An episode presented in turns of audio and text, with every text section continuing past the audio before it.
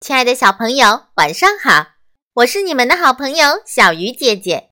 今天要为大家讲的故事叫做《月亮的衣服》。一只小青蛙来到河边纳凉，突然发现月亮的衣服掉进河里了。他心里着急的想着：“呀，不好了！月亮的衣服掉到水里去了，我得把它捞起来。”还给月亮呀！于是他扑通一声跳进水里，却发现怎么也捞不着。于是他只好向河里的小鱼求助：“小鱼，小鱼，你能帮我把月亮的衣服捡起来吗？”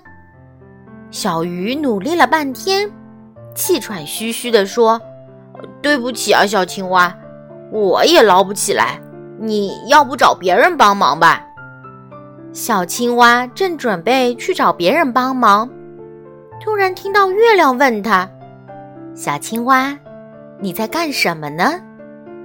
他抬起头看着月亮说：“我在帮您捡衣服呢。您的衣服掉进水里了，但是我捡不起来。我想找别人帮忙。”小青蛙指了指水面，抹抹脸上的汗珠说：“哦，哈哈。”可爱的小青蛙，那不是我的衣服，那是我的倒影啊！月亮听了不禁笑起来。啊，小青蛙沮丧地说：“原来我和小鱼都白忙活了呀！虽然如此，但是我还是要谢谢你和小鱼的热心善良。我给你们唱一首催眠曲吧。”说着。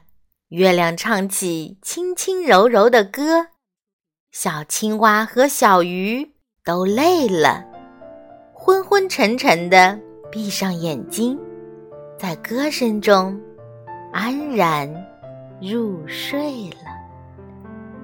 亲爱的小朋友，今天的故事就到这里了。